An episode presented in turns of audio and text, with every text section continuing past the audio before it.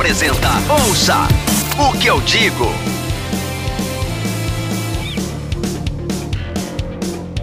Bom dia, boa noite, boa tarde, senhoras e senhores. Está começando mais um Ouço que eu digo. Eu sou o Ed. Eu sou o João Pereira. E o Lucas. E nós estamos aqui para falar de música. E esse é o primeiro podcast de 2021. Sejam muito bem-vindos a esse ano que promete ser bem melhor do que 2020. Tomara que seja, inclusive. Até porque se for pior, né? É, teremos vacina, teremos é, Joe Biden, que eu não sei se é bom, se é, se é ruim, mas é, pelo menos não é o Trump, e pelo menos, enfim, há uma, uma, esperança de alguma mudança.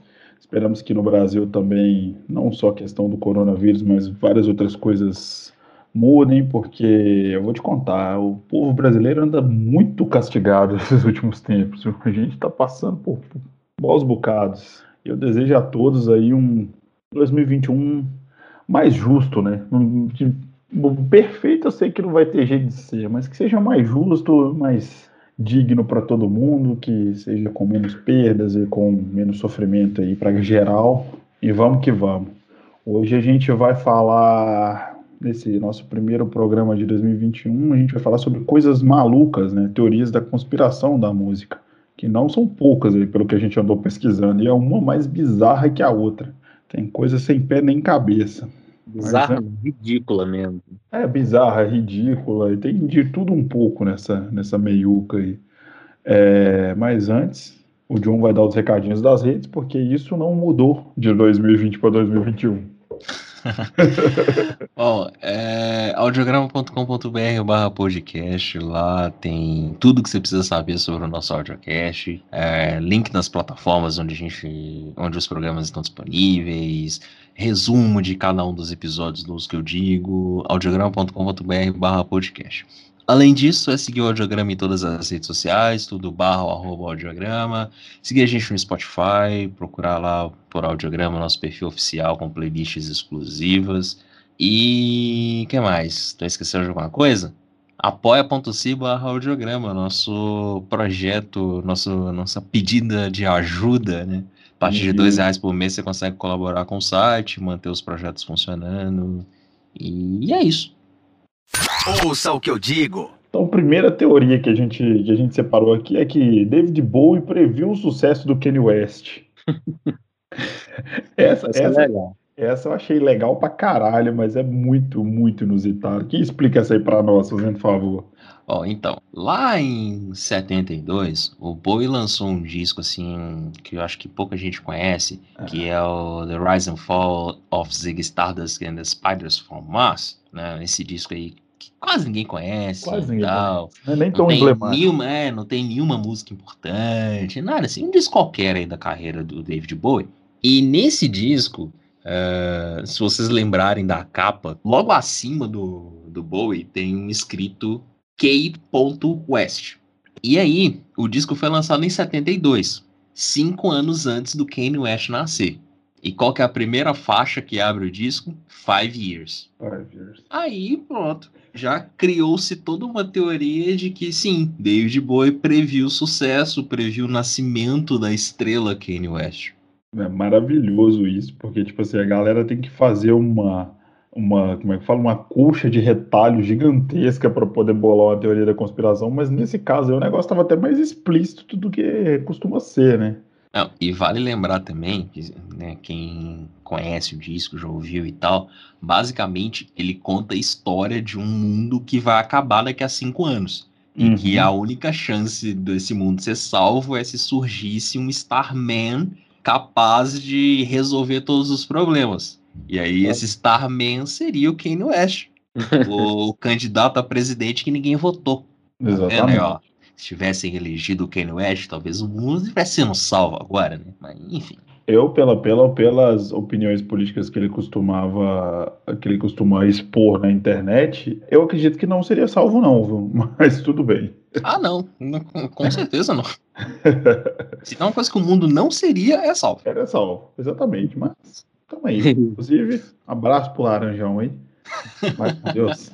E não tem nenhum. Eu não consegui achar nas pesquisas da internet o real significado se é que esse que a gente falou agora não é o real significado, né? Mas algum outro significado do Key West, que seria é, parece uma placa de É, algum é estabelecimento, alguma Pois coisa assim. é, alguma identificação de rua, De não sei, rua, eu não, é. não consigo definir bem o que que é, mas a única coisa que eu acredito que não é, é um- uma relação ao Kanye West. Ok, no West. Ainda mais que ele salvaria o mundo. Justamente. Não, assim, nem, nem pro pessoal inventar uma mentira mais plausível, tipo assim, ah, sei lá, o pai ou a mãe dele eram tão fãs do, do Bowie que eles lembraram que tinha a música Five Years, ele nasceu cinco anos depois e, e resolveram colocar o nome dele por causa disso, sabe?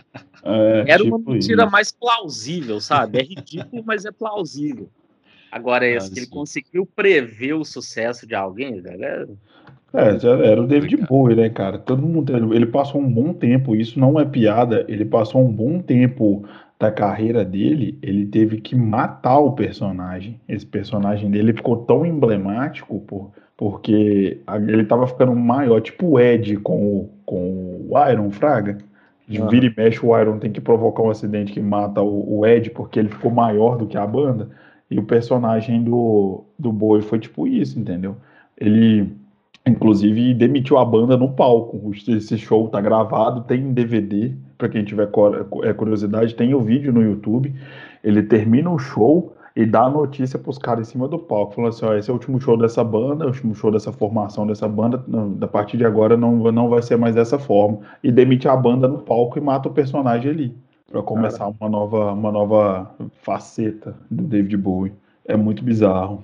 O- eu já e não, ouvi falar, e não só e não um poderia ser por ser fã do, do, do, do, do David Bowie, ou Lucas, que colocaram os pais do Kanye West, colocaram o nome dele de Kanye West por causa da placa, porque o sobrenome dele é West. Então ele seria qualquer coisa West de qualquer forma. Não, mas dá para inventar, falar, já é fã e tem o sobrenome, sabe? Sei lá, qualquer besteira. É, pode ser. Fala qualquer coisa menos isso, né? Tem outra mais bizarra ainda. Supertramp previu o atentado de, de 11 de setembro. Nossa senhora. Ah, Não, isso é de 79, né? Por aí, 80, sei lá. É. 79. 79, Breakfast in America. Exatamente. É, a capa tem uma garçonete, né, no lugar da Estátua da Liberdade, ela segura um prato com um copo de suco de laranja no lugar da tocha da estátua. O copo, né, de suco de laranja e tal, né, na, na imagem ele aparece em frente às torres do World Trade Center. E aí essa cor laranja para alguns representaria o fogo. No É. topo da capa tá escrito não, o nome da banda, Supertramp, e aí o U e o P também em cima das torres. E quando a você espelha a imagem, fica aparecendo 9/11, 11 de setembro.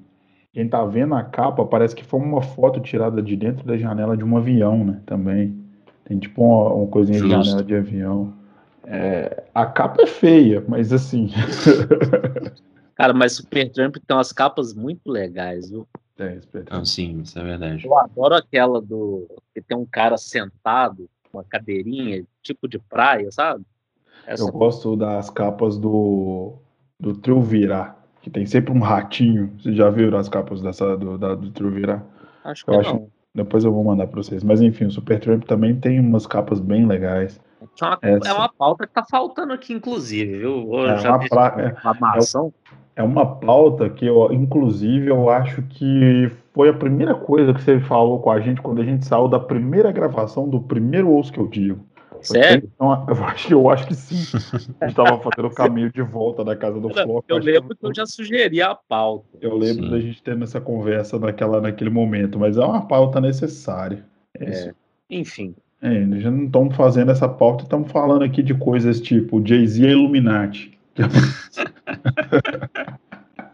Cara, a galera tem uma pira com, com, com o Illuminati, que é um negócio muito doido, né, velho? É um Sim. negócio A galera não pode ver ninguém que já. E e isso estourou muito por causa daquele. Foi qual? Foi, foi quando que estourou isso? Foi quando o Código da Vinci, não foi? Que- Eu acho que foi Código da Vinci, cara, não, não tenho certeza. Isso. Aí depois disso criou uma neura, teve também um negócio sobre o, o segredo. É, enfim, foi nessa época que tava surgindo uma porrada de coisa tipo Zeitgeist, sabe? É, com, essas, com essas teorias muito doidas sobre coisas muito doidas. Aí a galera hoje em dia não pode ver um, ninguém que é Illuminati. Mas qual é o motivo, John, do, do nosso querido Jay-Z ser comparado a ser, como é que fala, ser um possível Illuminati? Então, tem alguma, alguns pequenos pontos que ajudaram a montar essa teoria. A primeira é que normalmente ele faz um sinal com a mão que parece um. Que seria o um triângulo, né? É. Que. O sinal da que, rock. Isso, que na real é, era para representar um diamante, que é, a, é uma referência à gravadora, a, a ah. Rock Nation. E aí ele sempre faz isso, a Beyoncé também faz isso e tal, e é, é, é relacionado real, assim, à gravadora, a Rock Nation, que ele fundou lá no começo dos anos 2000 e tal, e, e administra ela até hoje.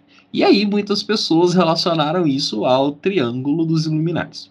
Segundo ponto é que ele já foi visto várias vezes por aí usando uma camiseta escrita Faça o que quiser. É, que, que é... é... um lema que, tá, que foi publicado num livro chamado Livro da Lei, que foi escrito pelo, pelo Aleister Crowley, que fundou a religião, a, a ordem hermética da Aurora Dourada. Aí tem o terceiro ponto, de que esse sinal que ele faz em referência a Rock Nation, ele costuma falar Rock Afela. E aí eles, as pessoas relacionam isso à família Rockefeller, que foi uma das três linhagens reais dos Illuminati.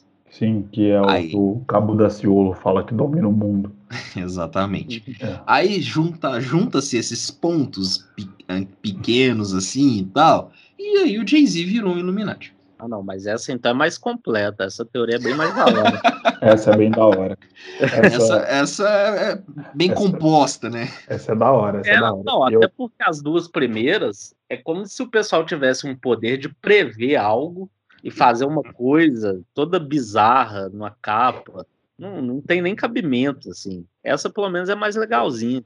E tudo que envolve o Crowley eu acho legal, porque o Crowley era um, um cara demais, cara. Não porque ele era satanista, ocultista, nem nada disso. É porque ele era um grande de um charlatão e ele conseguiu enganar gente pra caramba e morreu. Quando você vai ver a história do Crowley, tipo, ele torrou tudo que ele tinha na vida, morreu na miséria, mas mesmo assim morreu ostentando. Então, assim, ele era um cara demais, velho. Ele era muito foda. E é uma figura muito influente em toda a cultura pop, né, cara? É um cara. Inclusive, faça o que, o que quiser. É, muito conhecido no Brasil como Viva a Sociedade Alternativa, do Raul Seixas. Sim, sim. É isso aí, essa teoria é boa. Essa, essa foi a melhor até agora, né? Igual o Lucas falou. O resto parece uma coxinha de retalho que a galera vai montando é. pra é, achar alguma coisinha. Essa do Jay-Z, inclusive, eu tô, não sei se eu acredito, eu tô meio em dúvida ainda. Vou até o final do programa vou dizer se eu, se eu acho que é ou não o Jay-Z um Illuminati. E, e só para deixar aí, a gente citou a Beyoncé, tem teorias sobre a Beyoncé sim, teorias, tem mais de uma, mas a gente vai falando aí ao longo do programa, então vai ficando aí, vai ouvindo a gente, que tem muita coisa ainda para ser falada. Maravilhosas as teorias dela, inclusive uma, aquela do, do nossa, deixa, vamos, vamos mais para frente. Ouça o que eu digo. Paul McCartney está morto. Essa todo mundo já ouviu, né, gente? Pelo amor de Deus. Sim. Lucas, você como bitomaníaco, explique para nós, por favor assim, e, e, essa eu acho que é uma teoria que inventaram errado, inclusive, também. Porque o Paul teve um acidente, e aí várias foram as pistas em discos, tipo no, no Abbey Road. É, cara, o pessoal chega no ponto, assim, porque o Paul McCartney é canhoto, e aí ele tá segurando um cigarro na mão direita. Aí falam que o Paul McCartney verdadeiro seguraria na esquerda. Olha o, o nível. Se for para estatística, uma pessoa canhota geralmente segura o cigarro realmente com a mão esquerda. Não, mas, velho, e aí assim. é, é, tô, tô é. tentando aqui tentar manter na lógica do negócio. Vamos lá, continua. Na capa do Abbey Road, teve uma vez que eu vi uma explicação assim. Acho que o primeiro é o John Lennon, que tá todo de branco. Isso. Aí ele seria, eu acho que é o anjo que tá levando Paul McCartney. O Ringo, acho que tá tipo igual um padre, seria quem tava celebrando a missa, sei lá que merda. É, o Ringo tá de preto, logo atrás do John. O Paul vem. Né? O terceiro é o Paul, descalço, o único descalço, vestindo um terno um, aparentemente normal. Ele tá descalço. Descalço, justo. Eu não lembro é. tem um lance de que mortos são enterrados, de, é, lógico, né, que são mortos, né? Uhum. Mas que as pessoas são enterradas descalças lá na. Ah, o papai é, é, pode enterrar a gente viva assim. também. É, não. Esse. Mas eu acho que tem um lance assim que enterram, né, as pessoas descalças lá na Inglaterra. Acho que tem isso. Agora não tenho certeza não. Mas na capa do Sgt. Peppers tem gente que fala que aquilo é como se fosse um velório. Tem hum. muita coisa. Tem a da placa do carro, né? Da, que tem. aparece ah, na. É. é, só que essa tem um erro que o pessoal não lembra, que é o seguinte: é a, capa, a, a placa do carro, é, na tradução seria né, Si e 28, que é a idade que ele teria, né? Uhum. Uma coisa que alega. Só que o Paul McCartney, é, o verdadeiro, pelo menos, né? não sabemos se é. 69. Então, só que eu não sei se quando eles. Assim, caso isso seja uma provocação, né? É, então, ele teria 27 anos quando o disco foi lançado. É, só se a placa do carro... Tá o disco seria lançado em 70.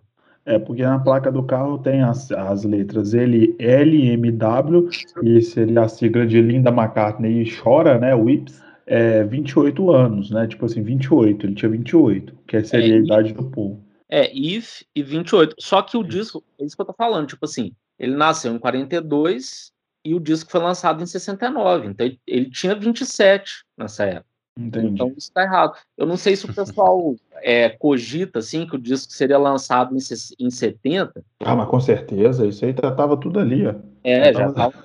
Tava Agora, tudo. É. eu acho bizarro, assim, é que eu, eu, que eu falei brincando que eu acho que a teoria é incompleta pelo seguinte: eu sempre falei que se o Paul McCartney morreu, ainda bem, porque o que entrou é bem melhor.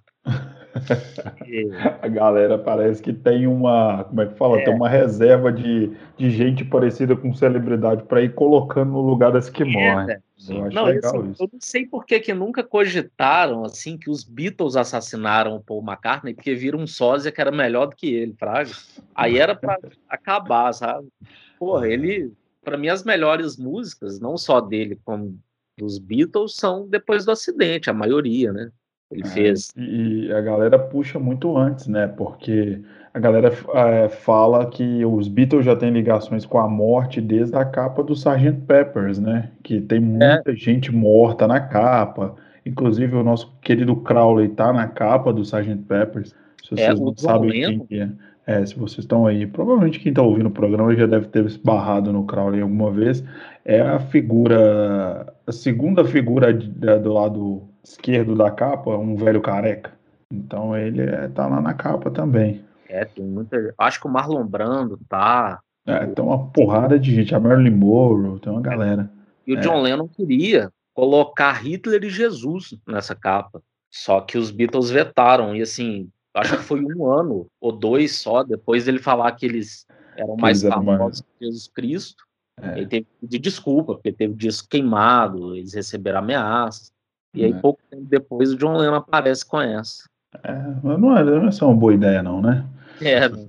E para quem quer conhecer um pouco melhor essa teoria, essas teorias, porque, tipo assim, se você procurar na internet, eu acho que essa é a teoria da conspiração musical com mais é, opções de site, de pesquisa que eu, que eu vi de todas, assim, porque tem argumento científico, tem gente que faz aqueles traços no rosto, sabe? Pega, pega fotos mais ou menos na mesma época e faz aqueles traços para pegar a similaridade do, do. Como é que fala? É, a simetria, crânio, simetria do, do crânio, rosto, tá. formação. É, tem um negócio, é um negócio bizarro. Então, tipo assim, para muita gente, realmente o Paul McCartney morreu, gente. Então, é, esse, que tá, esse, que lançou um disco legal, eu vi o disco, gostei, viu? Inclusive, que lançou o disco ano passado não é o mesmo Paul, do Paul da ah, formação original.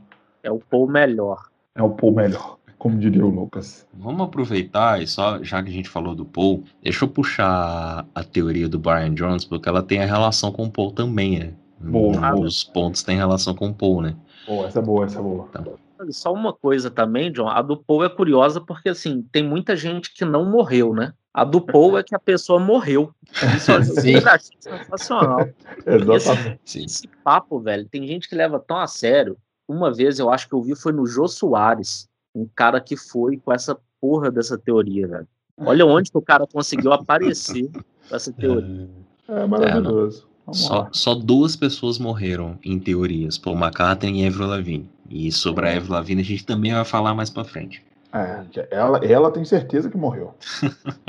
não é possível. E ela não foi substituída. Aquilo que tá ali é um cadáver, conservado em formol. Ah, mas vamos lá. ah, é. Bom, voltando aqui ao Brian Jones, para quem não sabe, Brian Jones era foi um dos fundadores né, do, dos Stones. E ele tinha um, um dos seus grandes amigos, chamado Tara Brown. Os dois chegaram a morar juntos numa época e tal. E depois de um acidente de carro, o Tara morreu em 66. Esse acidente foi meio que transformador na vida do Brian Jones, porque tipo, ele perdeu o cara que era muito próximo dele e tal, e ele ficou louco, começou a usar droga pra caralho, beber pra caramba, é, brigando com os caras da banda, chegou a agredir a namorada dele na época e tal. E... Só pra constar, é só ele que fazia isso no mundo do rock naquela época, viu, gente? Não é. existia é. nenhum outro caso de roqueiro louco naquela época. É, não. não era nada comum. Nada, nada. E aí, e três anos depois desse acidente, ele foi convidado a sair né, da banda, porque os caras já não aguentavam mais. E aí, um mês depois, ele morreu, foi encontrado morto na piscina da casa dele e tal. Enfim, o que acontece? Existe uma teoria de que os Stones teriam mandado matar o Brian Jones. Os é. outros integrantes teriam se juntado, contratado um pedreiro para matar o Brian Jones. É, tem, já tem essa teoria aí. Que é muito bom. Quando você precisa que... matar alguém, você vai é. contratar é. quem? Um assassino? De Não, forma nenhuma. Um pedreiro. Um pedreiro. Contrataram o pedreiro, o pedreiro matou o Brian Jones e é isso. Depois Só rebocou que... a parede dele. Exatamente. Uhum. Só que aí tem outros dois pontos que são, no mínimo, engraçados. O primeiro é que no, no acidente de carro lá de 66, que o Tara Brown morreu, quem teria morrido, na verdade, era o Brian Jones. E aí os Stones teriam colocado um outro cara no lugar do, do Brian para ocupar o posto e a banda seguir, só que o cara não aguentou a pressão, ficou muito louco, começou a inchar a cara, usar droga e morreu. Uhum. A segunda teoria é de que quem morreu nesse acidente de carro não foi nem o Tara e, pela teoria, nem o Brian Jones, mas sim Paul McCartney. E aí, quem ocupa o lugar do Paul McCartney até hoje é o Tara Brown. Tipo, Nossa. ele assumiu a identidade do Paul McCartney e tá aí vivendo como se fosse o Paul até hoje. Olha só. É muito cara, louco. sou seu fã, sou fã do cara. Né? Eu também, que inventou essa porra. E os caras são parecidos, pelo menos? Se você deu uma olhada, se eles, se eles se parecem fisicamente, tem fotos dele na mesma cara, época. Não, não cheguei a fazer essa comparação. Mas, velho, a teoria é tão maravilhosa por si só que eu nem quero estragar a história. Eu não, eu só quero simplesmente achar que é verdade foda-se. Tá eu também acho sensacional isso. É muito bom isso, muito bom. Mas é, é isso. Ou o Brian Jones morreu no acidente de carro e foi substituído por alguém que também não aguentou e morreu. Ou quem morreu no acidente de carro não foi o Tara, mas foi o Paul McCartney, e o Tara foi e ocupou o lugar do Paul nos Beatles e na vida, e tá aí até hoje. É, eu tenho certeza que todas as pessoas próximas dele, inclusive a linda esposa dele, ninguém ia perceber a diferença. Ah, certeza é. absoluta. É, não, com certeza não, é, é o mesmo. É o mesmo. É o mesmo. Eu falo assim, voltou diferente do acidente, aconteceu alguma coisa? Agora, outra que morreu, né? Vamos, vamos, já, já que a gente está nas que morreram foram substituídas, vamos falar da Avril Lavigne de uma vez? Vamos. Então vamos lá. Avril Lavigne, essa garota de 18 anos, que tem 18 anos desde que completou 18 anos, há 18 anos atrás, não sei, muito tempo atrás, a moça que não envelhece, teria morrido e sido substituída também, né, John? John. John morreu também. John, John tá Oi, oi, tô, voltei, voltei. Não morri, não fui substituído. Não, eu não sei, não, sim. sei. Deu um delay de 5 segundos aí que eu ah, nunca sei foi. o que pode acontecer em 5 segundos. Mas o dela, até onde eu sei, você vai talvez possa explicar melhor, é, a galera ficou meio pirada por causa da mudança de estilo radical dela, né? Ela ficou sumida por um tempo e depois voltou com um estilo completamente diferente, né? Pois é. é. Só ela já fez isso também, né? É a única pessoa na vida que fez isso. Era o único artista que resolveu mudar de estilo. Mas, enfim, é, quem conheceu a Avril Lavigne lá nos primórdios dos anos 2000, hum. lembra que ela lançou um álbum mais voltado para pop rock, uma pitada punk rock ali e tal, né? O, teve o Let Go e teve o segundo álbum que é o Under My Skin, que já era um é, já era um pouco mais polido, mas ainda assim era uma veia, era uma pegada mais rock. Só que aí da noite pro dia ela foi lançar um terceiro álbum, que agora me fugiu o nome do disco completamente. E, e nesse disco teve uma mudança brusca de sonoridade. Ela começou a soar bem mais pop, gravando, apareceu com mecha de cabelo cor-de-rosa, gravando clipe com influências japonesas e tal. E a partir dessa mudança, óbvio, veio uma teoria. A teoria é de que ela tinha morrido depois do segundo disco e foi substituída. Aí o empresário, né, encontrou uma jovem muito parecida com a Avril Lavigne e resolveu só fazer com que essa jovem ocupasse o lugar da Avril. E, e aí a partir daí começar a adotar uma, uma veia mais pop para tentar tipo, vender mais, né? Não ficar nichado em um determinado público, conseguir atingir outras coisas, enfim. Então toda toda a ideia partiu do empresário, de, é, a ideia da substituição partiu do empresário e a morte da Avril Lavigne teria sido causada de forma indireta pelo empresário, porque ele estava pressionando ela, né, tipo, acabando com a vida dela, querendo coisas, exigindo coisas, e aí ela não teria aguentado e se matou enforcada. É, exatamente. Tem a galera fala muito das letras dela, né, que era tinha uma coisa meio depressiva, né, que falava sobre é, morte, depressão, essa coisa toda. Ela estaria dando indícios de que ele cometeria suicídio e tal. Também ela, foi exclusivamente dela isso. Ninguém mais no mundo gravava música com esse teor, né? e, e, o dela, eu cheguei a ler isso também. De onde que eles tiram, como, assim, até os detalhes de como foi a morte dela, né? Não tem nada. E tipo é, assim, é engraçado. sabe como que ela se matou, quando que foi, sabe? É muito bizarro. Sim. É, e, e, tem tipo assim uma sequência de fotos que eles colocaram, que eles tiram de paparazzi falando assim que. É... Gente, isso eu tô lendo num site de um, de um blog que chama Avro está morta.blogspot.com. Existe esse blog. Se você tiver, se você tiver curiosidade, entra que tem a história toda detalhada. Eles tiram uma, pegam uma sequência de fotos que comprovaria que ela não tá bem, e todas essas fotos foram tiradas por a porra de um paparazzi. Quem que fica confortável quando você tá no seu momento de descontração e tem um cara com uma, com uma com câmera, com uma Super 8 tirando foto na sua cara? Ninguém, entendeu? Então ela tava puta, no mínimo. E a galera falando que ela não tava bem nas fotos, assim. Não, você falou que tem um blog só para isso? Existe Sim. um blog que chama avilestamorta.blogspot.com.br. Tem a teoria toda, com os encartes, assim, com as fotos, com tudo. E Sim. tem muita gente que leva isso a sério, tipo, o pessoal entra lá e comenta, como que é o negócio? Bom, não Cara. sei se tem comentários, mas o total de visualizações do blog até este momento é de 3.584.770 visitas.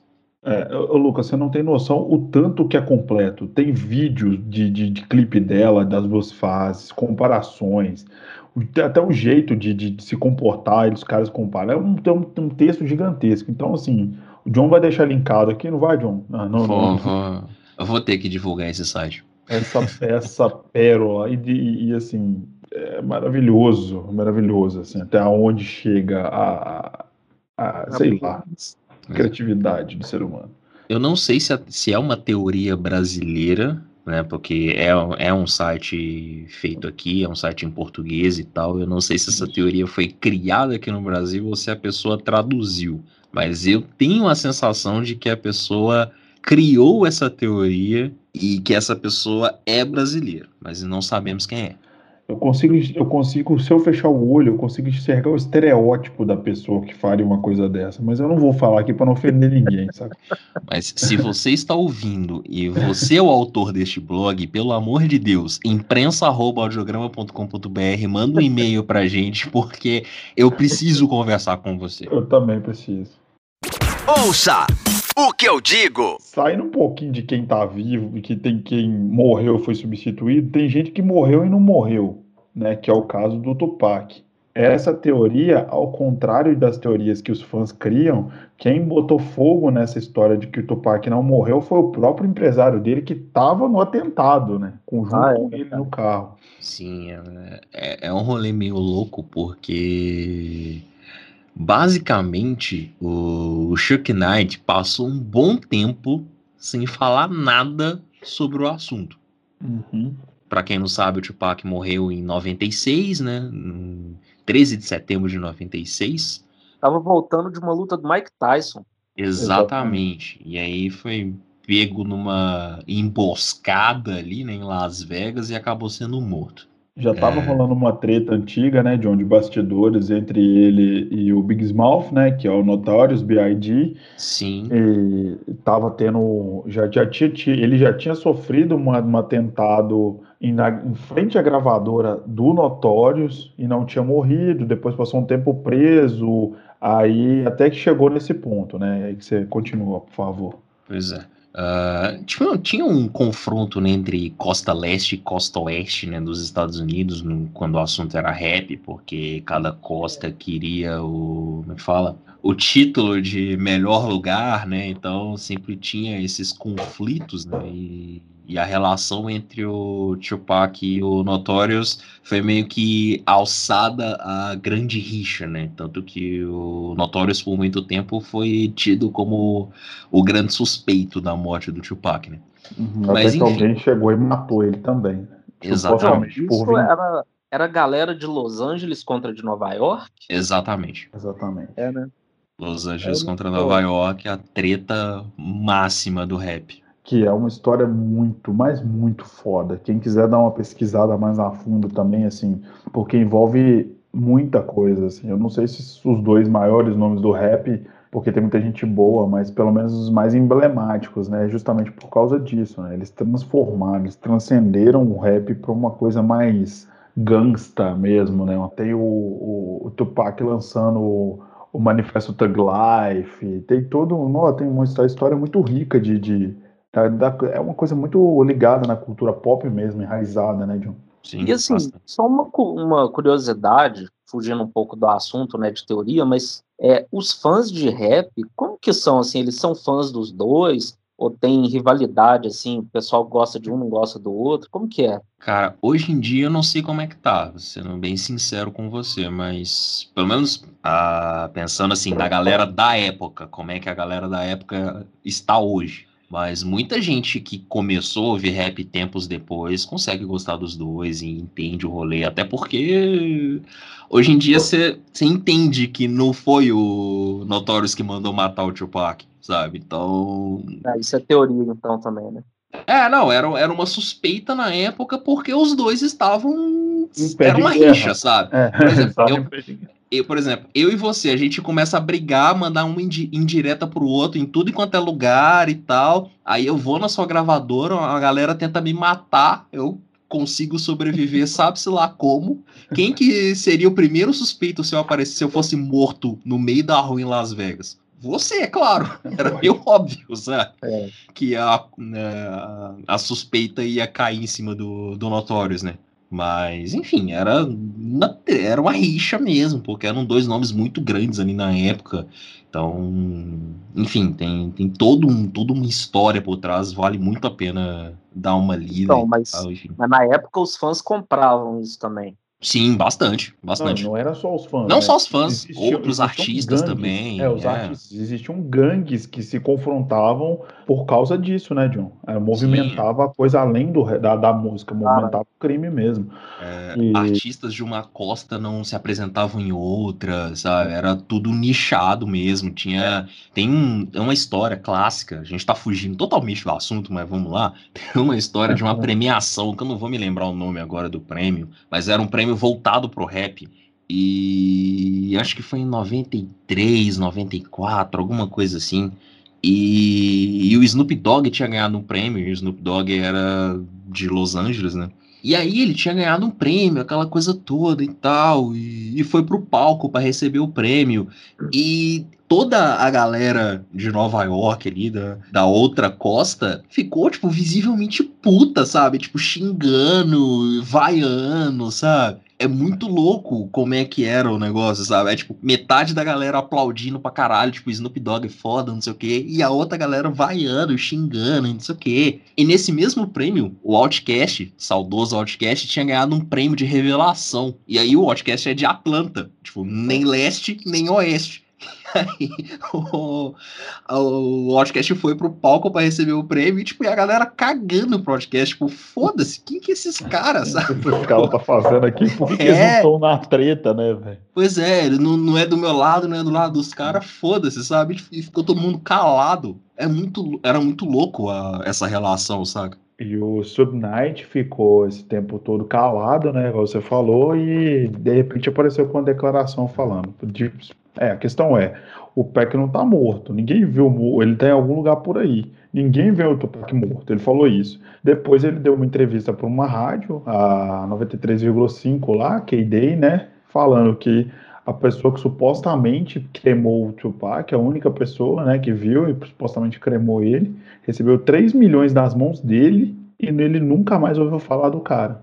Então, tipo assim, o cara, o cara foi o próprio empresário do, do Tupac que criou essa, essa besteira, na minha opinião. Mas o que corrobora mais com essa, com essa teoria é que até hoje o FBI não desvendou o caso. Pois é, tipo, vários nomes né, já foram ligados à, à morte, né? O é. Buff Daddy, que era parceiro do Notorious B.I.G., também já foi ligado. E já deve ter próprio... trocado de nome de novo, né? Ah, é. Troca de nome toda semana. O próprio Chuck Knight, em algum momento, já foi dado como suposto suspeito. Enfim, é, é uma trama muito densa, assim. Tem um documentário né, da, da Netflix que eu, eu, não me lembro se é Tupac Notorious, eu não me lembro o nome do documentário, mas ele retrata bem essa rixa entre os dois e principalmente a morte dos dois. É, um, é uma série meio, meio documentário, meio ficção, que vai explorando esse, toda a investigação e tudo mais. É tipo um cara que é detetive, ele meio que assume o caso e começa a investigar, a correr atrás da história, enfim. É, é uma série bem legal, assim, apesar dela ter uns pontos ficcionais, assim, mas ela, ela mostra bem como é que foi a investigação na época, retrata os dois assassinatos, o atentado que o, que o Tupac sofreu também meses antes, enfim. É, fica a dica, eu vou deixar linkado no post do blog, porque eu real não lembro o nome agora de cabeça da série, eu vi essa série já tem um tempinho já. É, é só, se alguém quiser ver, é só digitar Tupac é. É fácil, Pronto. fácil achar, é bem fácil achar. E só para completar aqui essa, essa a informação dessa teoria, que o Lucas perguntou sobre, sobre se os fãs é, tinham isso. Hoje em dia, e o John falou que hoje em dia não, né? Que hoje em dia a galera já consegue curtir os dois. Eu vi um, uma entrevista com o Mano Brown uma vez que ele foi perguntado se ele preferiu o Tupac ou o Notorious, e ele foi claro, categórico quando ele falou que é os dois, cara, que os dois têm a mesma relevância, entendeu? Tipo assim, a mesma importância pro rap. E a outra coisa que eu queria falar, que eu acho importante, é que tanto o Tupac quanto o Notorious eram ligados diretamente ao crime organizado e ao tráfico de drogas no, no, nos Estados Unidos. Isso não sou eu que estou inventando, isso é verdade, entendeu? Então, assim, qualquer pessoa que é ligada a esse tipo de, de coisa está sujeita a ser assassinada. Então, assim, tirem suas próprias conclusões. Depois de gastar um tempinho falando sobre o Tupac, qual a próxima teoria da lista? Michael Jackson está vivo. Já que nós estamos falando de quem está vivo, vamos falar do Michael Jackson que está vivo. Ai, ai. Todo mundo que ninguém viu o corpo está vivo. Basicamente é, isso. Como se fosse muito comum a família expor o corpo dos outros. A galera queria que fosse um velório tipo do Maradona, né? Que a, a polícia teve que espantar a gente com gás lacrimogênio, porque. Bizarro. É bizarro, né, cara? Enfim. Conte-me mais sobre o Michael Jackson estar vivo, John. Bom, basicamente, existe um site, eu nem sei se esse site ainda está ativo, na real, ele está ativo, acabei de abri-lo aqui. Oh, Jesus. É... existe um site onde vários fãs é, mandam histórias e tal, e nessas histórias eles afirmam que viram o Michael Jackson em algum lugar. Olha só. Então, tipo, em várias coisas, várias coisas. E, e, nesse site, inclusive, que eu tô olhando ele por aqui agora, tem uma, uma foto que até uma foto. Eu não, eu não, me lembro quando que essa. Acho que essa foto é de 2016, se eu não me engano. Que a Paris Jackson, filha do Michael, postou em redes sociais e tudo mais. E ela tá num carro, fazendo uma viagem de carro mesmo, normal, assim, nada demais e tal. E aí, no fundo, no banco de trás do carro, as pessoas deduziram, por alguma ideia, sei lá como, de que tem uma pessoa lá atrás, escondida no meio de um monte de roupa, uns panos, um negócio assim. E que essa pessoa seria o Michael Jackson. E aí, tipo, já viram o Michael Jackson no Canadá, já é, viram é... o Michael Jackson andando por vários lugares do mundo. Isso é foda, tá, o cara tá vivo ele não se preocupa em se esconder, né? Ele vai dar Exato, rolê. exato. Dá rolê pelo mundo. Já foi visto na Croácia, já foi visto, ele, ele tá fazendo uma tour pelo mundo, sabe? E não tá nem aí, sabe? Tipo, ah, não, tudo bem, todo mundo, o mundo inteiro sabe quem eu sou, mas aí eu vou andar pelo mundo assim mesmo, porque as pessoas acham que eu morri, então ninguém vai achar que sou eu. Ele não é qualquer pessoa, gente. É o Michael Jackson. Qualquer pessoa que encontrasse o Michael Jackson na rua saberia quem é o cara, mesmo depois de todas as plásticas, enfim. Exato. É o Michael Jackson, uma figura emblemática. É. E, a, e aí tem um, uma outra história que é a seguinte. Né? Tem uns vídeos que rolam aí pela internet de imagens do que seria o transporte da, da maca levando o Michael Jackson da casa pro, pro ML, que eu não sei qual é o nome lá nos Estados Unidos, enfim. Mas era o momento de transporte do corpo do Michael Jackson. E aí existem uns vídeos na internet onde pessoas afirmam que o Michael Jackson se mexe, mexe nesse, durante esse transporte sabe? E aí todo mundo deduz que sim, ele está vivo porque ele se mexe durante o transporte. É, e isso, obviamente, fica ainda mais forte por conta do enterro, ter, do funeral ter sido feito com caixão, caixão fechado, o enterro ter o caixão fechado, enfim. Todo mundo, todos os fãs assim mais loucos acreditam que o Michael Jackson sim está vivo, está feliz, escondido em algum lugar por esse mundão aí. Eu acho perfeitamente plausível. Se eu fosse ah, também, eu também faria a mesma coisa. Fala, o quê? O melhor jeito de fugir da mídia é o quê? Morrendo. É. Não, e sem contar que em 2009 ele estava parcialmente falido, estava devendo uma grana. Qual o melhor jeito de pagar suas dívidas? Morrendo. Indo do mundo e morrendo. Exatamente. Pagou as dívidas, vendeu os direitos das músicas para a Sony, ou seja, ficou rico de novo quem está administrando o dinheiro são os filhos. Então vão, vão pôr aí que os filhos mandam e deixam lá. Ah, passa o, o número da conta e tal, cria um dá cartão adicional, dá uma é, mesada, sei lá. É, tá vivendo feliz, olha que beleza. Ainda não tem pressão ainda, não tem paparazzi enchendo o saco na porta de casa, enfim. Se ele agitar bebê no alto do, de uma sacada, ninguém enche o saco. Ah, de boinha, de boa. Cara, agora falando um pouco sério sobre essa, essa, essa questão de falar que os, que os caras não morreram e tal, principalmente no caso do Michael Jackson, a carreira do Michael Jackson já foi um negócio tão turbulento, né? Chegou um ponto que ficou até meio bizarro por causa daquelas acusações e tal.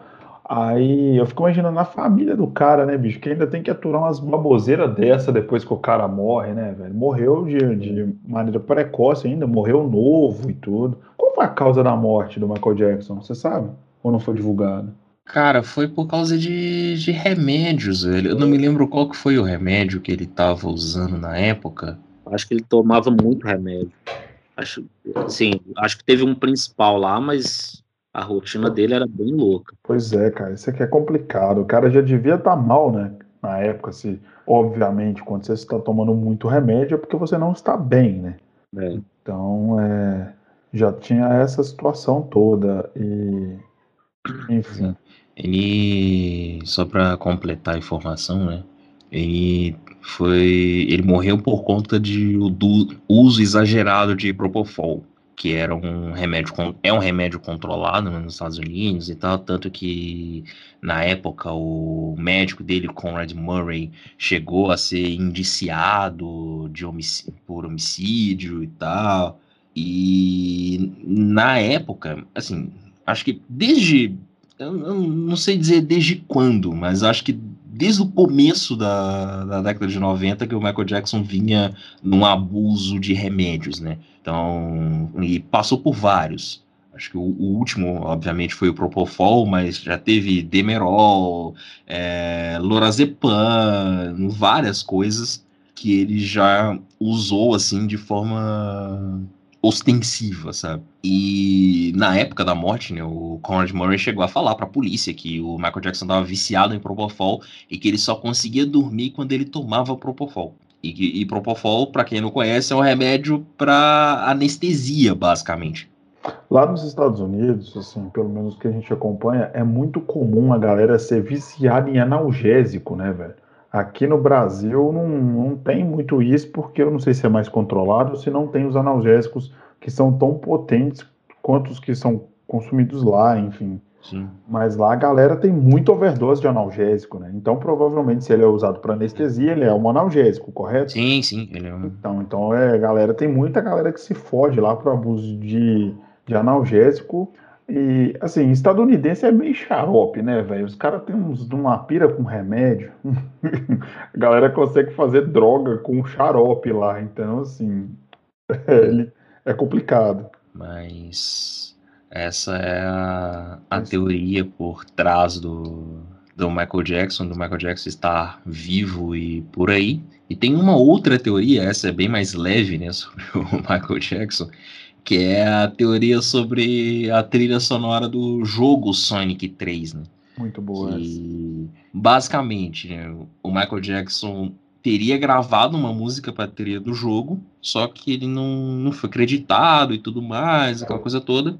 E desde então, eu não, eu não lembro quando o jogo foi lançado, mas desde que o jogo saiu, todo mundo acreditava que sim, o Michael Jackson tinha feito parte da trilha sonora, mas por algum motivo não estava sendo acreditado. E o que acontece é o seguinte: é, um dos compositores da trilha sonora do jogo, em 2005, chegou a falar que o Michael Jackson ajudou no, no trabalho, que ele chegou a ir à sede da Sony lá em Palo Alto, né, na, na Califórnia, para entender o que, que era o jogo e tal, porque ele era muito fã de Sonic e aquilo ali era meio que uma realização de um sonho para ele, sabe? E, e aí foi acompanhar o jogo durante o desenvolvimento e tal. E aí os caras já falaram, pô, participa com a gente aqui, faz uma música, né? Imagina, tipo, jogar um verde pro Michael Jackson escrever uma música pro jogo, sabe? Eu acho um demais. E, pois é, e ele, na teoria, ele super teria topado a ideia e sentou com os caras e começou a conversar, a trabalhar em melodias e tudo mais e tal. Só que no fim, ele não teria gostado da versão final. Só que ele não queria atrapalhar ninguém, nem nada. Ele deixou a, o que ele tinha colaborado rolar, normal. Só que ele não, não queria ser acreditado. Pode usar aí tudo que eu ajudei a fazer, não tem problema nenhum, gosto muito de vocês e tal. Só não quero meu nome envolvido porque eu particularmente não gostei. E a, a, outra teoria é de que ele não foi creditado porque a SEGA não queria o nome do Michael Jackson envolvido por conta das primeiras acusações de abuso e tudo mais. É. Essa é mais leve, porém tem que, ter essa, tem que dar essa pesada no final. Ah, sim, né? Mas é, é, só sobre, é só sobre um jogo. É só sobre um jogo. É, é sobre a música de um jogo. É a teoria básica, assim, sabe? Aí depois da declaração desse cara, né? O nome dele é Brad Buxer. Deu uma entrevista em 2005 falando sobre essa história e tal, sobre o jogo, sobre o, a, como é que fala, o Sonic de uma forma geral, e ele foi abordado sobre isso e ele acabou confirmando, né, que o Michael Jackson sim ajudou a escrever algumas músicas e tal, mas que no fim das contas ele não sabia o que, que tinha acontecido com essas músicas. É, é um misterioso, como é que é, o curioso caso das músicas que somem. É impressionante. É, bem isso. Ouça o que eu digo. Agora eu quero três em uma. Assim, já que é para falar de teoria da conspiração, eu quero três de uma vez.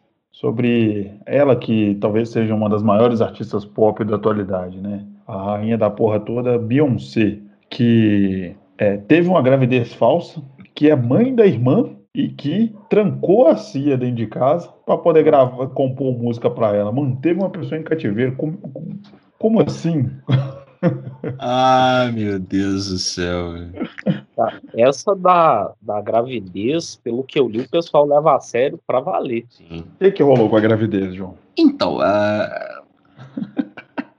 como explicar, né? Eu não sei. Uma vez que parece que eles viram a barriga falsa dobrada, não teve isso? É, então. Lá, eu não me lembro quando, eu não me lembro quando que, que a Beyoncé ficou grávida pela primeira vez. Eu acho que foi ali entre 2010 e 2011. Depende, se ela for mãe da, da Solange, foi antes. É, tem isso também. Mas no caso da, da Blue Ivy, vamos, vamos focar na Blue Ivy primeiro. Vamos, por favor, vamos lá. Acho que foi 2010, 2011, eu não lembro quando que, que rolou essa história. Ninguém sabia que a Beyoncé estava grávida, e aí da noite pro dia ela apareceu com uma barriga grávida e tal, já tinha alguns meses de gravidez, aquela coisa toda, e ficou todo mundo, caralho, Quanto tempo que essa mulher tava grávida que ninguém sabe? É, por quê, né? Como assim? É, e aí, o que aconteceu? Já ficou-se essa primeira suspeita no ar. Daí, ela foi, faz... foi dar uma entrevista, não me lembro qual era o programa e tal, mas ela chegou no programa e tal, cumprimentou o apresentador, apresentadora, enfim, eu real não lembro todo o contexto, todos os detalhes da imagem. Mas ela cumprimentou a pessoa e foi se sentar numa cadeira. E aí, no que ela sentou para as pessoas, a barriga dobrou de um jeito estranho. De que, hum. se olhando a imagem, parecia que ela estava, na verdade, com uma almofada, com um travesseiro, alguma coisa, uma barriga falsa. Hum. Que não era uma gravidez real. Seria a grávida de Taubaté, então, mais ou Seria menos. Seria a grávida de Taubaté sem, sem uma bola do Kiko debaixo do vestido. Isso, né? Sim, sim, sim, perfeito. Um pouco mais próximo da realidade. E aí essa história ficou correndo e tal, né? Meses depois ela deu à luz, supostamente, né? A Blue Ivy. Só que quando ela foi dar à luz, acho que por motivos óbvios, toda a ala do hospital ficou fechada. Só ela e a família tiveram acesso é, não tinha. Tipo, câmeras de segurança foram obrigadas a, a serem desligadas, janelas foram trancadas. E, e, aí, isso completou toda a história, né? De que, na verdade, Beyoncé não estava grávida porra nenhuma e que era uma mãe de aluguel que deu à luz a Blue Eyes e que essa mulher teria entrado escondida de alguma forma no, no hospital, dado a luz e depois recebido o dinheiro e sumido. É por isso que eu prefiro a Xuxa que transmitiu o parto dela pela televisão, para ninguém ter dúvida. Mas é, é, basicamente é isso. Então, é, essa é a primeira das teorias da Beyoncé. Tá, beleza. Essa é a que ela não estava grávida. Mas e a irmã que é filha? Essa, essa é que é mais eu que eu gosto mais. Essa, é, eu nem sei como explicar, como fazer essa, essa história ser contada. Porque assim, para quem não sabe, Beyoncé tem uma irmã, também cantora, por sinal, muito boa, muito boa foda como cantora. E eu, eu não sei ao certo qual é a diferença de idade entre as duas. Mas a teoria conta de que Beyoncé teria engravidado quando era menor, eu não sei com quantos anos e tal, e teria dado à luz a Solange. Então, Solange seria filha de Beyoncé e não irmã. Só que, né, a família, como é que vão, como é que vai ser essa relação? Ah, Beyoncé tá crescendo no, numa suposta carreira musical, ela já cantava na época, não profissionalmente, mas ela já aspirava a isso e tudo mais. O pai já estava ali cuidando do, do que seria o Destiny Child, pensando no futuro da filha e tudo mais. Então, qual foi a, a suposta solução para o caso? Já que Beyoncé engravidou, deu à luz a Solange e ostentar a é, Solange como filha seria poderia ser visto mal visto, né, pela, pela sociedade tradicional. Uhum. Ah, o pai e a mãe resolveram assumir a paternidade da Solange e registrá-la como filha e tal, e aí ficou-se essa história no ar. É, é seria escroto demais e biologicamente impossível a Beyoncé ficar dar à luz aos 5 anos de idade, porque teoricamente ela, ela tem 39 e a Solange tem 34. Então, assim, a não ser que. Também. É, eles mentiram a idade com certeza, mas não dá para mentir muito mais do que isso. É.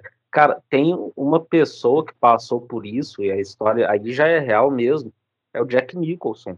Não sei se vocês já viram, ele foi criado, acho que pela avó, e cresceu achando que a mãe dele era a irmã dele. Ele foi descobrir, acho que a mãe dele já tinha até falecido.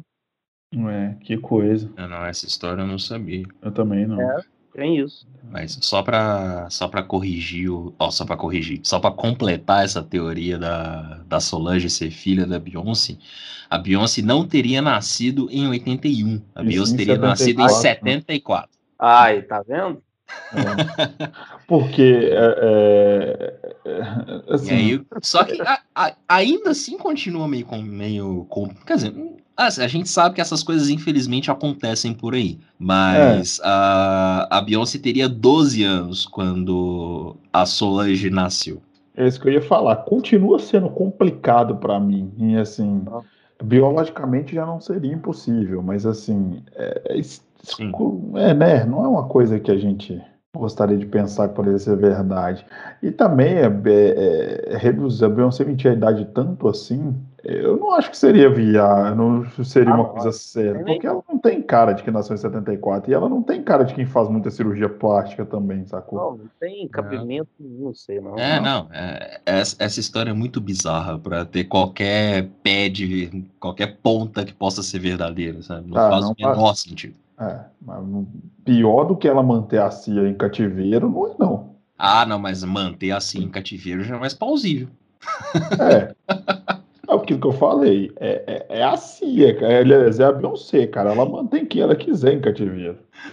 ah, meu Deus do céu, viu? É, essa, essa é um pouco mais engraçada, porque isso é, isso é teoria de fã mesmo. Tipo, é. Teoria de rede social, essas coisas assim. Tipo, a, no começo da carreira, a Cia não tinha esse personagem, né, que cobria o rosto e usava peruca e tal, e meio que se esconde nas apresentações. E por várias vezes a Cia já explicou essa história. Ela fala que é para focar na apresentação e não nela.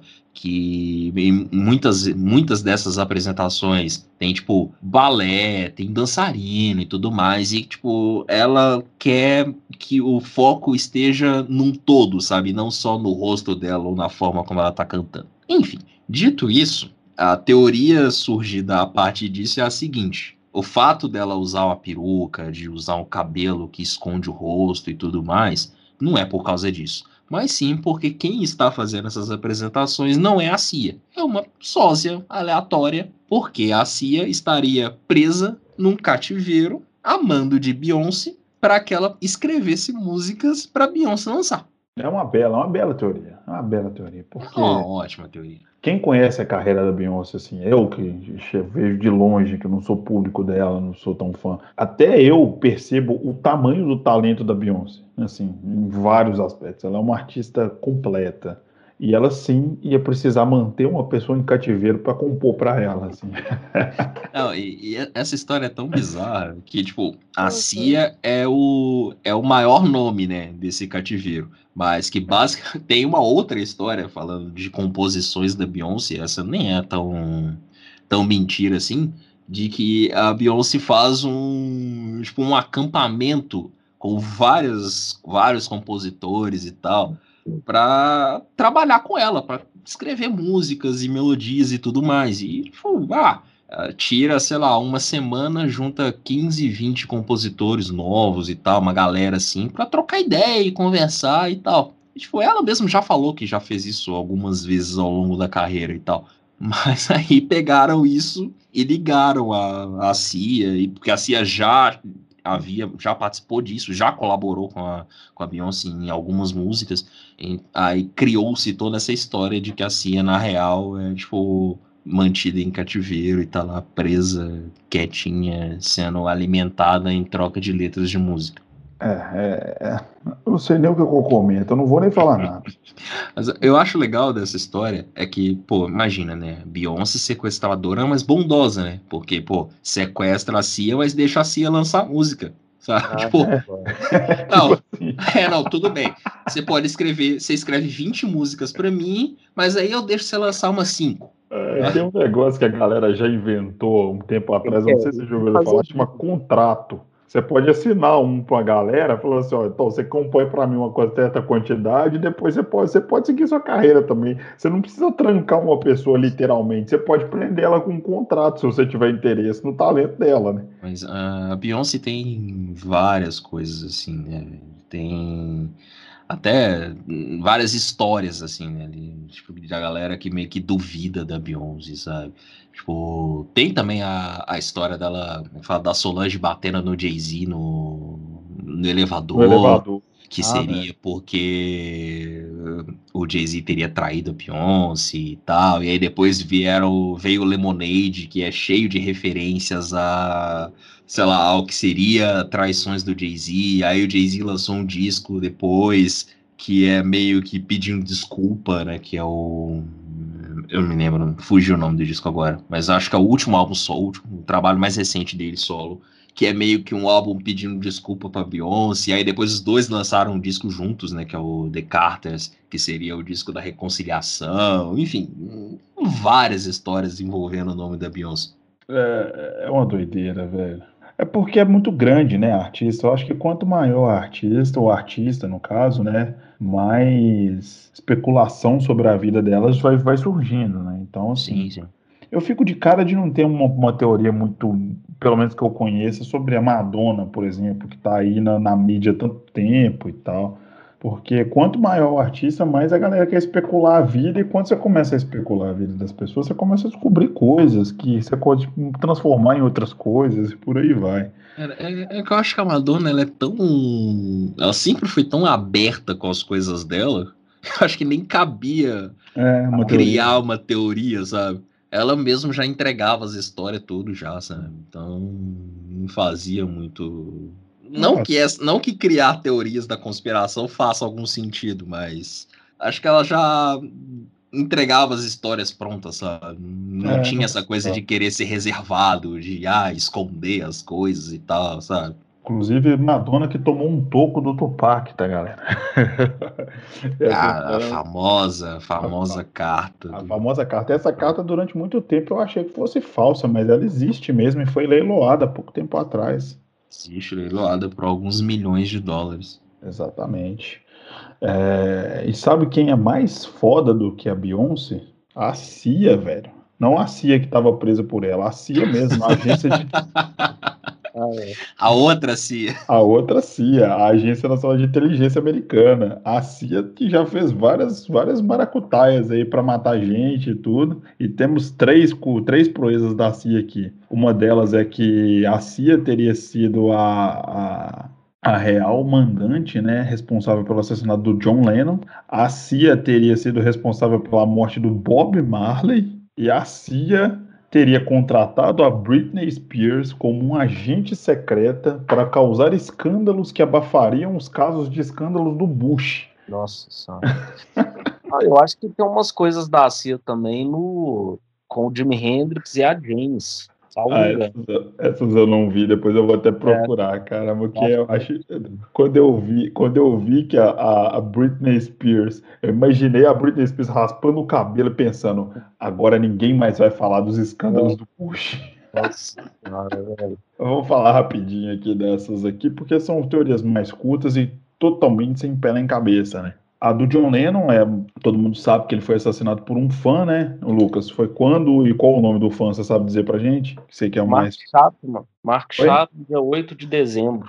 Exatamente. De então, é, o Chapman seria um contratado pela agência americana né, de inteligência que estava incomodada com a visão anticapitalista do, do, do, do John Lennon.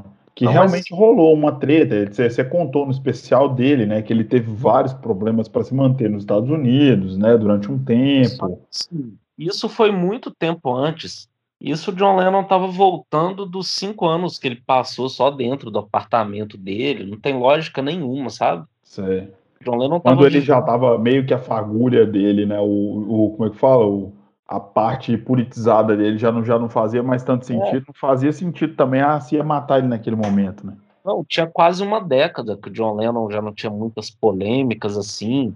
Nos cinco últimos anos de vida, é, passou praticamente só em casa, cozinhando, é, Enfim, é, você falou que ele estava limpo, né? Tava no, no, estilo paisão, tinha assistido é. o Yoko, né? Tava, tava numa vibe mais, mais tranquila, é, negou um rolê com o Keith Moon, não é isso que você disse? É, falou, não, se eu sair com o Keith Moon vai, vai dar problema. Aí ele achou melhor não sair.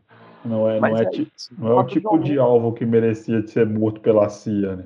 Não tem lógica nenhuma essa do John Lennon. Na verdade, nenhuma tem, né? Mas, é. mas essa, essa acho que é pior.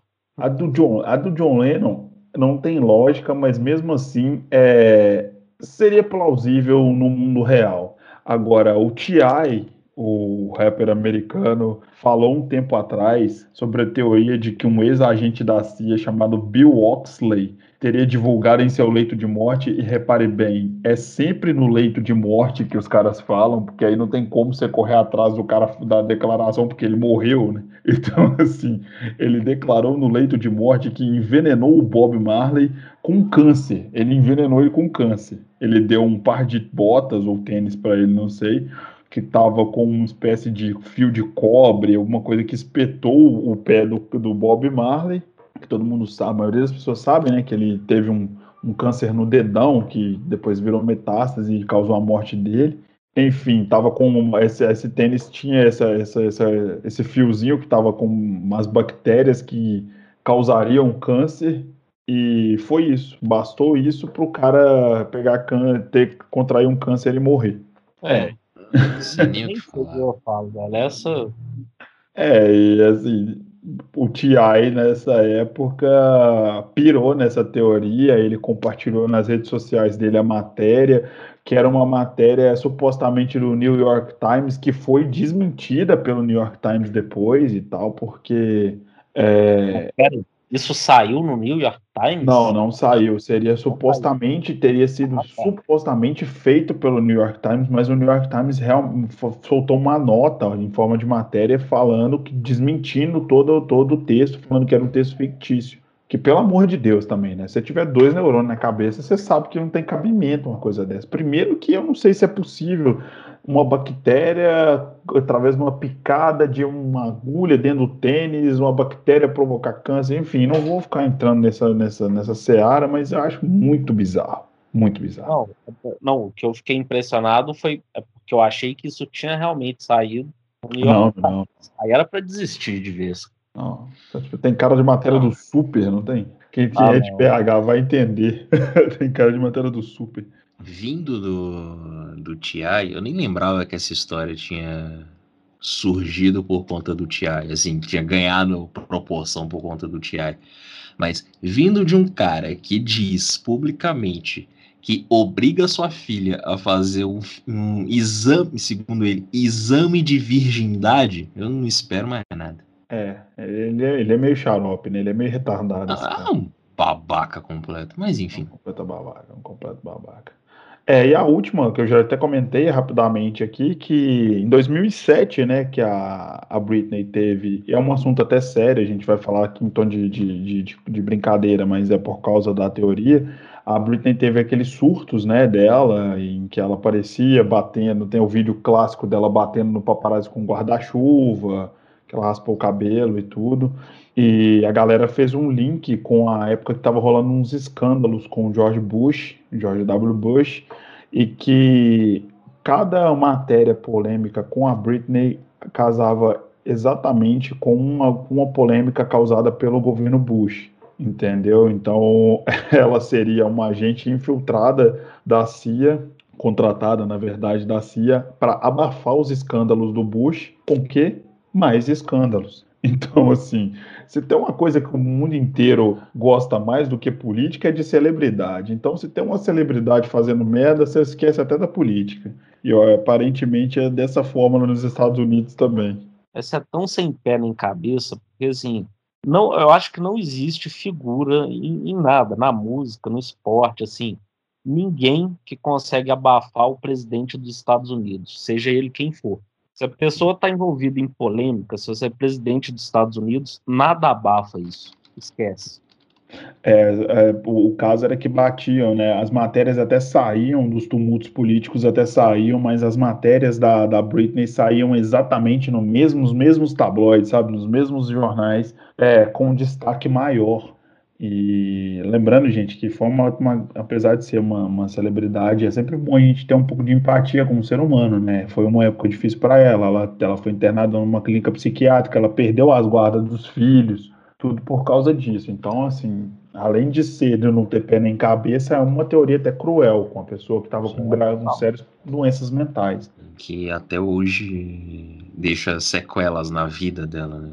Seja Exatamente. psicologicamente, como vivência com os filhos, é, ter, sei lá, uma guarda tutelar do, do pai, não poder fazer praticamente nada, sabe? Enfim. É complicado. Tem coisa que não que, que foge um pouco da, da, da, da bizarrice e fica até babaca, né? Se a gente for parar para pensar. Total. É tipo aquela do Steve Wonder também, cara. Eu achei muito escroto.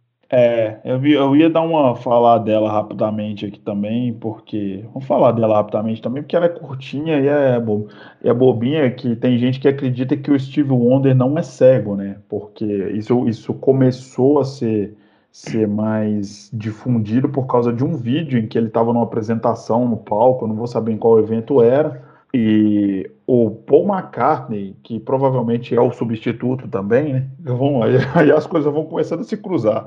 É o Paul Sempre o Paul, né?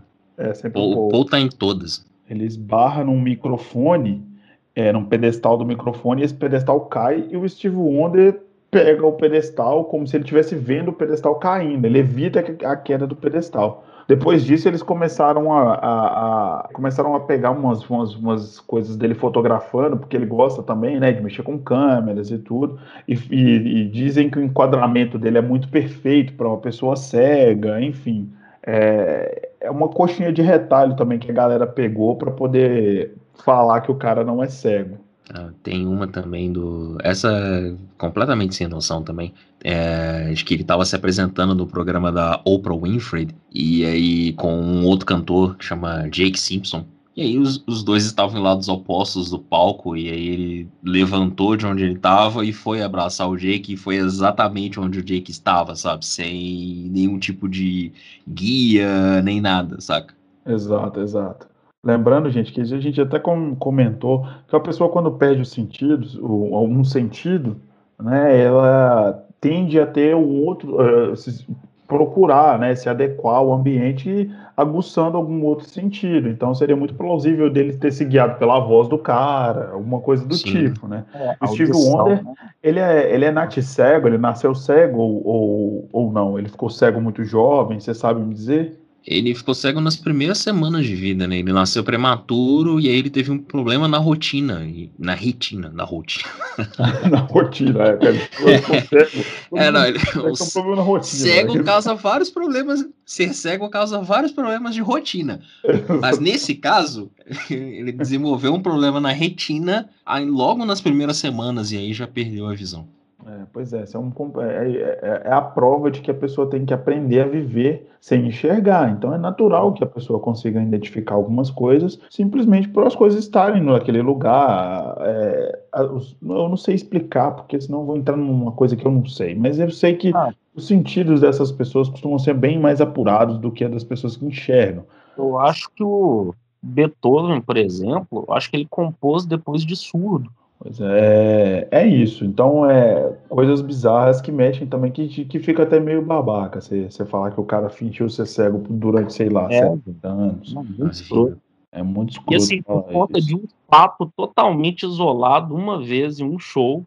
Exatamente.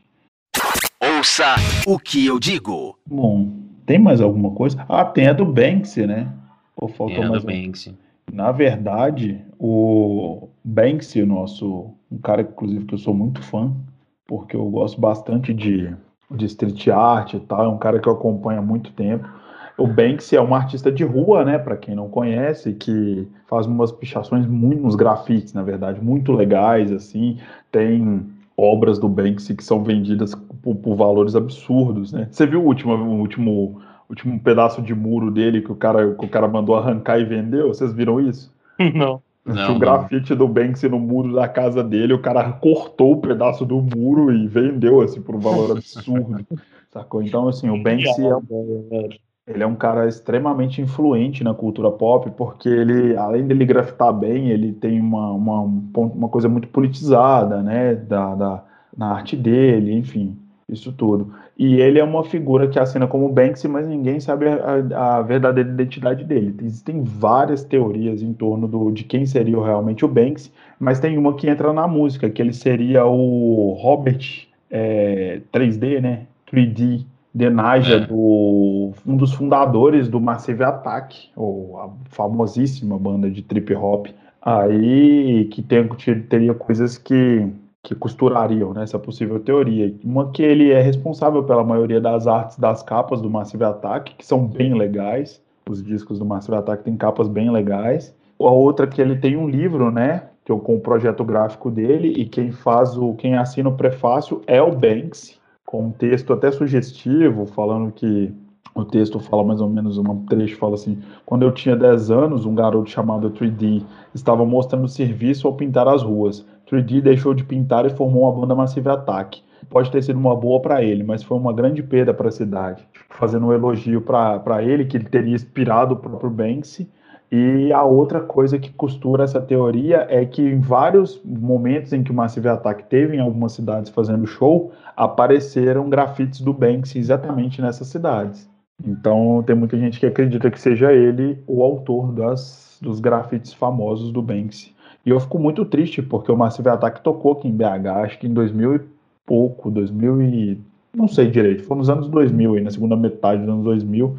E não teve nenhuma pintura do Banksy aqui, cara. Poderia ter, né? Combinaria com, com, ali, com, a, Pisa- com o viaduto de Santa Teresa, um grafite do Banksy. É, foi em 2010. Foi em 2010 que, o, que o Massive Attack tocou aqui. Foi isso, tu- nossa, cara, tá ficando velho mesmo. Eu achei que teria, achei que era por, por lá por 2015, você acredita, John? Nada, foi 2010. Foi 2010, lá no finado Chevrolet Hall. O finado Chevrolet Hall, eu lembro disso. eu, é, eu fiquei até de cara, assim, porque eu não conhecia a banda de verdade. Eu fui conhecer porque a 98 apresentava uns drops falando sobre shows que teriam. E quem apresentava esses drops, eu não sei se você vai lembrar, John, era um. um era o Cadu Doné. Você lembra disso ou não? Ah, prefiro não comentar. Então, quem começou apresentando esses drops era a Laura Damasceno, inclusive, se estiver ouvindo a gente, um grande abraço. E depois passou por causa do Doné, enfim. Aí ele falou da banda, aí eu fui procurar na, na- na- nas plataformas digitais da época, que provavelmente era o Emule, aí eu baixei algumas coisas do. Baixei algumas coisas do Massive Attack e comecei a ouvir. É bem legal para quem. É um som meio nichado, até, até assim, trip hop não é uma coisa muito Não é mainstream, né? não é mainstream, o, justamente a palavra que eu tava procurando. mas Mas o ela Massive Attack é um negócio muito foda. eu também acho. Inclusive o disco, que aquela capa é um, um foguinho, eu esqueci o nome dele completamente agora.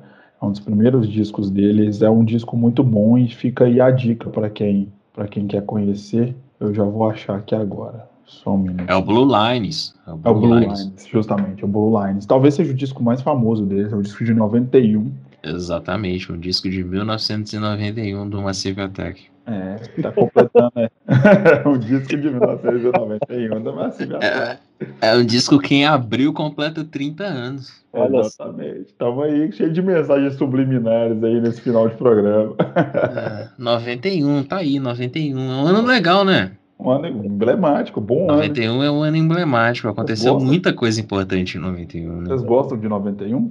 Opa! Opa, 91, hein? Eu gosto bastante de 91. Mas acho que é isso. A gente falou muita loucura aqui hoje, mas acho que a gente passou por todas, né? Tem mais alguma que ficou faltando? Ah. A do Brian Jones falou. A gente é... esqueceu do, do Bob Dylan, né? Ah, o Bob Dylan teve três anos na vida dele que ele teve olho azul. Não, e eu acho que do Bob Dylan, acho que já é o terceiro Bob Dylan, não é? É, já é. São três Bob Dylans. O mundo lidou com três Bob Dylans na vida. E os assim, três são bons, olha só. O Paul é só dois. é, o é Bob é Dylan, eu acho que daqui mais uns dois aninhos, acho que rola outro Bob Dylan. Ah, rola. É, rola. Ah, isso se já não rolou de 66 pra cá, né? Total, total. É, é muito tempo para um Bob Dylan só. É. Uma delas foi em. Eu acho que o Paul também foi em 66, aí. Foi os dois. É, né? A, a primeira foi em 63 e a segunda em 66. É assim, basicamente, lá, em 63 até 63, a carreira do Bob Dylan era uma carreira politizada e falava muito de temas políticos e sociais, é, isso era muito claro nas músicas dele. Sim. E aí, em 63, a pegada musical do Dylan mudou. É, Ele começou a falar então de outras coisas, chegou até a se tornar uma figura polêmica, né? Falando que se identificava com o assassino do John Kennedy e tudo mais. Foi quando ele se envolveu com os beatniks ali ou não? Eu não, não, me lembro, cara. Quando ele começou a tocar com banda, que a galera ficou puta com ele. Eu, eu, eu, eu não lembro exatamente o, os períodos em que essas coisas aconteceram, mas talvez Enfim. tenha uma relação. Mas enfim, ele mudou o visual também, né? mudou o figurino, começou. virou outra pessoa. E nesse figurino, ele começou a usar óculos escuros. E para todo lugar que ele ia, ele ia de óculos escuros. Só que aí, em algum momento, ele fez algumas fotos e nessas fotos ele aparece com o olho azul. E aí ficou todo mundo, caralho, que porra é essa? Tipo, aí a história é o seguinte: ele teria sido substituído em 63. Não se sabe o motivo dessa substituição, isso aí a teoria não conta, mas é, fizeram a substituição e não se atentaram ao fato de que o cara, que o, só, o primeiro sósia tinha um olho de cor diferente. E passou. Ficou três anos, só que em 66 esse sósia morreu em um acidente de moto. E aí encontraram um terceiro Dylan que volta a ter olhos castanhos. Que coisa maravilhosa. Nada prático também. É, não, não, faz sentido, não faz sentido. E tem umas fotos recentes do, do Bob Dylan, sei lá, de nove, da década de 90, alguma coisa assim, que ele tá com o olho azul. Então, tipo, não sei se o olho dele muda de cor. A ver ele é reptiliano, a gente não sabe. Pode ser, é. pode ser. Também tem, tem a questão de é, depende do ângulo que foi tirado a foto. É. Depende se ele usa lente de contato colorida, se ele gosta de usar olhos coloridos, enfim. Exatamente. Mas não, é sempre mais legal você pensar que o cara morreu e foi substituído. E eu vou te contar, esse ano, ano passado o Bob Dylan lançou seu 39 álbum de estúdio. Eu sozinho não faria. Eu queria realmente que é, tivesse uma galera revezando comigo aí, porque não dá, velho. 39 discos é muita coisa de estúdio, fora os ao vivo e tal. Pô, imagina, né? Se para lançar 39 o Bob Dylan foi substituído pelo menos duas vezes, quantas vezes será que o Willie Nelson já foi substituído nessa vida? Ah, pra dar, pra dar conta dos, sei lá, 70 álbuns de estúdio. Sério, velho, não tenho condição, velho. O Willie Nelson é o cara mais produtivo da, da geração dele. Ele lança sistematicamente um disco por ano. É impressionante o negócio desse. O Willie Nelson, além de ser trocado, ele também mantém gente no cativeiro. Ele é o mantém. ele deve beber um. Ele mora numa, tipo, numa fazenda, né? Ele deve beber um sangue de uns animais, fazer uns sacrifícios e tal, ah, porque ele, ele tem uma pegada meio, meio indígena, né? Então ele tem, tem que. Tem, deve fazer uns sacrifícios, alguma coisa assim, porque não tem condição, não, cara. E eu, eu falei que eram 70 álbuns e eu acertei na mosca, porque o mais recente dele é o álbum de número 70 da carreira. É o First Rose of Spring. É o First Rose of the Spring. E só para já deixar 80. ciente, todo mundo ciente, ele tá com, ele tá com 86, né? 86 anos. 86 ah, anos. Pois é, 86. E no mês que vem, mais precisamente no dia 26 de fevereiro, sai o seu septo, septuagésimo, né? Primeiro. Primeiro álbum, que se chamará That's Life, que é um álbum tributo a Frank Sinatra. Olha só. Pois é. Com participação da Diana Krall. Álbum. Cara, eu quero ver depois se eu encontro alguma coisa, tipo um. É, algum documentário, alguma coisa, talvez vocês até conheçam para me indicar, para ver como que é a vida produtiva, como que é a vida artística do Willie Nelson, né, cara? Porque ele vive recluso, né, John? Ele vive na, ele grava em casa hoje em dia, ele já tem é, Todos é. os álbuns mais recentes foram gravados em casa, alguns isso. foram produzidos pelo próprio filho. Pelo próprio tal, filho, isso que eu ia falar. Ele bem família ele mesmo. Ele trabalha produzindo em família. E o cara não para, né, velho? Parece que ele é compulsivo por gravação. Sim, seja composições, regravações, aquela coisa assim. É um cara que tá sempre na, ativa. Ele fez uma live de 4 horas e 20 em, em abril, é, na época que as lives estavam. Não é no, logo no início do, do da quarentena, da pandemia, ele fez uma live de 4 horas e 20. Sim. Pra eu ter ideia. Então é um cara que tá com 86 anos aí, com uma saúde que eu vou te contar. Não sei se eu acompanho esse rapaz, não, viu? É, eu tenho certeza que eu não acompanho. eu certamente não. Tá louco. Tenho certeza absoluta que eu não acompanho. É isso aí. Bom, mas acho que é isso, né? Acho que é isso, galera. Tem muito mais coisa louca por aí. Talvez é, vou deixar aquela velha promessa nossa. Se a gente encontrar alguma coisa mais interessante que realmente vale a pena, a gente vai juntando até fazer uma segunda edição, talvez, né? Um segundo programa desse. E olha que a gente nem falou do Elvis, hein? É, não falamos do Elvis. falar tem do Elvis e do Jim Morrison. Dele tem um boato bem forte, mas eu não lembro os detalhes, não. É, vamos deixar então já como gancho para a gente fazer uma segunda edição. Porque o Jim Morrison tem um lance que ele morreu também, né? É, falo, eu não sei se falo que encheram o, o caixão dele, eu não lembro se é de areia. Uma coisa muito ridícula assim também. É, o Jim Morrison, eu sei que uma coisa dele é, uma coisa dele é verdadeira, né? Vocês sabem que o Jim Morrison ele engordou pra caramba e é e perdeu a vaidade porque em algum momento a galera queria transformar ele num, tipo assim, é, transcender a beleza dele além do, do, talento musical, né? Então ele ficou feio de propósito, teórico, feio assim, entre aspas, né? Ele se parou de se cuidar para poder não chamar mais atenção do que a música que ele fazia. Ele era um cara bem diferente também. Cara, é, eu, eu não lembro se foi o Jim Morrison que anos depois tem gente que fala que viu num, num templo. Agora eu não lembro, velho. Tem que, tem que pesquisar. Mas. E, e ele tem um cara que, que viram de numa bicicleta, um velho, cabeludo, barbudão. Já viram isso? Não. Isso é recente, é. Pode procurar aí que vai achar. Aí o cara na bicicleta passa, tira uma foto dele e o pessoal falando que é o Jim Morrison. Ah, nunca vi não, depois eu vou procurar. Ah, Isso, tem pouquinho conheço. Né? É, não, isso é bem recente. Mas então, eu acho que é isso. Fica pro. Essas que a gente não falou, a gente vai juntando com as próximas que aparecerem e fazemos uma segunda edição desse programa. Ah, cara. Não, eu lembrei de uma que agora que vocês vão conhecer. Não, essa é bem forte. É que a, a Courtney Love teria assassinado o Kurt Cobain, né? Ah, sim, essa, ah, essa é pesada. É outra, essa é essa pesada, é... mas é outra clássica também, né? Das teorias é, da conspiração falam que com a quantidade de droga que ele tava, ele não ia conseguir segurar uma arma, né? É, e, e eles dois estavam brigados por causa Sim. de um filme que ela estava fazendo, né? Que ele não queria que ela participasse. É isso, eu já não lembro. O, o, que eu, assim, o argumento que eu mais lembro do pessoal falando é que com a quantidade de droga que ele tinha usado, ele não ia conseguir segurar uma arma, usar a arma, enfim. Mas esse boato é muito forte. É, tem isso pra caramba. É uma besteira também. Porque... É, total. É, e é com esse clima tão leve e agradável. Verdade, né? que a gente encerra esse programa. É, lembrando que esse, esse, ano de 2021 a gente vai continuar com os programas semanais, vão ter umas novidades por aí que a gente vai contar depois.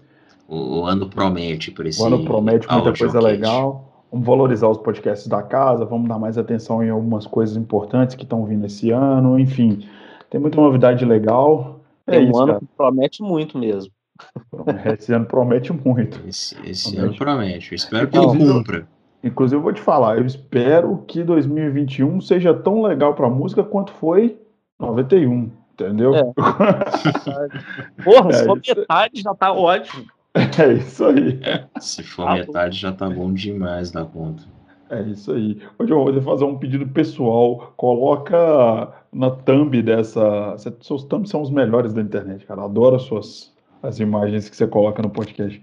Mas eu tô aqui olhando, olhando umas, umas, umas imagens do Banksy, cara. O Banksy é muito foda. Escolhe uma, uma arte do Banksy para você colocar no, no, na thumb desse, desse podcast. Ah, Inclusive. Tinha pensado para esse? Tem, tem, uma, tem um Lucas que combina muito com rede social, que é um menino gritando. Você já viu esse? De um menino berrando, fazendo pirraça. E Acho aquele balãozinho, já. o balãozinho do, do, do Instagram, sem, sem, com zero like, zero coraçãozinho, zero, zero seguidores novos. Assim, é um negócio maravilhoso. Assim. Mas o que eu tinha pensado para essa, velho, era talvez sei lá, tipo, pegar uma foto de nós três e colocar o Elvis Presley do lado.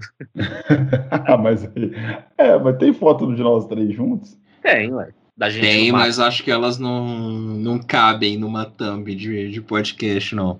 É. É, é, é tem isso. Tem, Senão você pode ser incriminado. É, exatamente. Comércio de. Bebendo, de... exatamente. Não, todas as fotos que a gente tem, a gente tá bebendo. É só. É. Deixa eu encerrar o programa, depois a gente continua conversando. Mas sim, eu, eu conheço essa que você falou, Ed. Pode ser uma ótima para Ela é muito boa, usar. porque combina muito com rede social. Eu acho essa arte sensacional. Assim. e tem uma outra do cara também que eu gosto bastante. Foi até proteção de tela do meu celular, muito, muito tempo. Tem escrito assim, ó, é, Follow Your Dreams. Aí tem um, um, tiozinho velho com, com um pincel na mão, pintando em cima assim, ó, cancelado. é muito foda. E é isso, galera. Então, é, aproveitem os podcasts da casa esse ano, vem muita coisa boa por aí. Continua ouvindo o que eu digo. E um beijo, um abraço e tchau. Você ouviu? Ouça o que eu digo.